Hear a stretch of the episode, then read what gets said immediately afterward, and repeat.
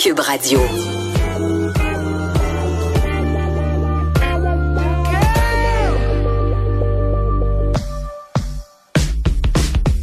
Au lit avec Anne-Marie. Les vendredis, je retourne sur les bancs d'école, non pas pour apprendre à lire et à écrire, mais pour apprendre les nouvelles tendances en termes de sexualité humaine avec la discussion sexologique avec Anne-Marie Ménard, qui est elle-même professionnelle en sexologie. Euh, de quoi on parle aujourd'hui, Anne-Marie? Qu'est-ce qu'il y a sur le, le menu de votre buffet sexologique? Bonjour Sophie. Donc aujourd'hui, on parle euh, du coughing season. Je sais, j'arrive souvent avec des termes anglais. Mais on est dans un domaine qui est assez émergent, puis il y a beaucoup de, de, de, de mots qui proviennent d'études anglaises, des États-Unis, etc. Donc, on parle de coughing, qui signifie en français menotter. Donc, le coughing season, c'est la saison du menottage et on est en plein dedans présentement. Donc, c'est pour ça que je veux en parler aujourd'hui. D'accord. Alors, c'est la saison du menottage. Pourquoi? Parce que moi, je me sens simplement menottée parce qu'il fait tellement froid que je passe mon temps à porter des petites mitaines. Tu sais, les mitaines pas de doigts, là, mais c'est pas particulièrement sexy, ces mitaines-là. Donc, ça, ça doit pas être relié aux menottes, hein? Non, pas tout à fait. En fait, c'est euh, le coughing season, c'est vraiment une période entre novembre, octobre, novembre et février où les températures basses et le faible niveau d'ensoleillement nous pousseraient à chercher plus activement un ou une partenaire pour passer son temps sans le faire nécessairement avec un attachement particulier. Bon, mon Dieu, mais c'est bien expliqué. En termes euh, simples, ça veut dire quoi? Donc, en fait, c'est qu'il y a des gens qui vont chercher des partenaires pour passer le temps de l'hiver. Il fait plus froid, on a envie de s'établir, on a moins d'activités sociales. Donc, ça fait en sorte qu'on va à la recherche d'une personne pour passer son temps jusqu'au printemps où là, on va la laisser tomber pour pouvoir ben, retourner chasser euh, pendant l'été. Ah, OK. Donc, c'est euh, le temps de faire des, des mamours ou d'être plus dans la tendresse, euh, la confidence. Tu sais, euh, mettons la, la, la peau d'ours devant le feu de foyer et tout ça. Puis après, au printemps, on laisse tomber la peau d'ours puis on s'en va gambader dans la prairie. C'est exactement ça. Merci. bon. Il y a des études qui ont été faites sur le sujet, puis je trouve ça intéressant, euh, notamment Facebook qui aurait euh, lancé une, une étude euh, un peu loufoque sur le sujet. ils sont revenus avec des statistiques quand même intéressantes. Donc, apparemment qu'il y aurait 34% plus de nouvelles relations que de ruptures le jour de Noël, donc soit ah! le 25 décembre et 28% plus le 24 décembre et 29% plus le 14 février, la journée de la Saint-Valentin. Donc, ce que ça veut dire, c'est que nous, les êtres humains, aimons être accompagnés pour les festivités.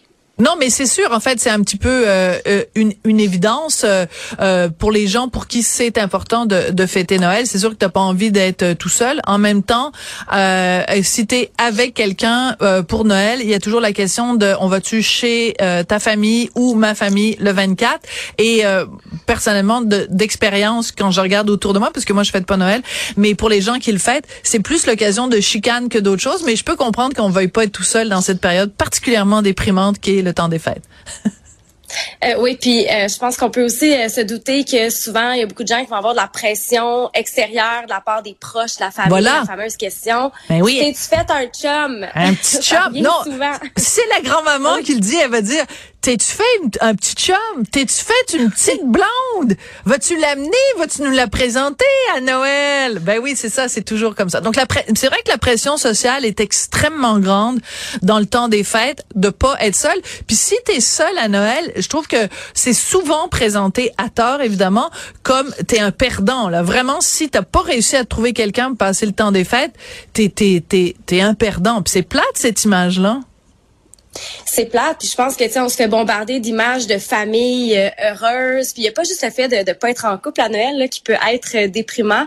Donc je pense qu'il faut faire attention à pas se laisser trop embarquer dans cette euh, entre guillemets magie de Noël parce que ben c'est je veux dire on se met pas en couple avec quelqu'un juste pour le temps des fêtes.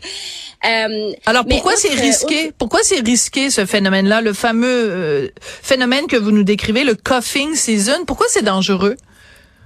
Ben, d'abord, c'est qu'il faut aussi savoir qu'il y a une raison hormonale à tout ça. C'est qu'il y a ah! un pic de la testostérone euh, en automne. On parlait, on parlerait de la saison des rutes donc, euh, on, penserait que c'est l'été. Oui, effectivement, les gens ont plus de sexualité pendant l'été, mais à l'automne, on a un pic de testostérone qui nous fait euh, rechercher des, des partenaires. Et euh, je vous dirais que il faut faire attention parce que ça peut faire en sorte qu'on va abaisser nos ah. standards ouais. et choisir quelqu'un qui est pas nécessairement bon ou bonne pour nous, puis s'enliser dans une relation qui va être un peu plus toxique, si on veut. C'est ça, c'est que si on doit, si on sent notre notre appel biologique à se reproduire, qui est un instinct quand même euh, naturel et tout à fait louable, mais s'il est tellement fort qu'on se dit ben n'importe qui fera l'affaire, l'important c'est qu'il y ait, ait quelqu'un dans, dans mon lit pour faire la cuillère, ben on risque en effet de prendre n'importe qui et de faire n'importe quoi. C'est ça, puis on peut se faire mal à long terme parce que ça nous arrive, les êtres humains, de mélanger amour, attachement. Et puis, si on s'investit trop dans une relation qui ne nous ressemble pas, on peut arriver à la fin euh, du, de, du coughing season euh, à se retrouver dans une très grande solitude. Puis, euh, je pense que c'est il faut, faut éviter ça là, à tout prix. puis, surtout, je pense que ce que je vous conseillerais le plus de faire, c'est vraiment de mettre vos intentions carte sur table. Donc, de vraiment aller discuter avec les personnes que vous rencontrez pour savoir quelles sont leurs, leurs réelles intentions derrière leur envie de se mettre en relation. Puis je pense que l'honnêteté a toujours euh, été euh, une carte gagnante. C'est correct de vouloir euh, passer du temps avec quelqu'un. On est moins bien entouré pendant les mois d'hiver avec la noirceur. Il y a moins d'événements mm. sociaux. Mais je pense qu'il faut d'abord être honnête avec nos intentions. Oui, et surtout peut-être apprendre à être bien avec soi et pas constamment chercher à, trouver des solutions à nos problèmes à l'extérieur. Des fois, la solution, on l'a à l'intérieur. Un peu d'amour de soi euh, dans le temps des fêtes aussi, ça fait du bien. Merci beaucoup, Anne-Marie. C'est toujours un plaisir de vous parler. Bon week-end.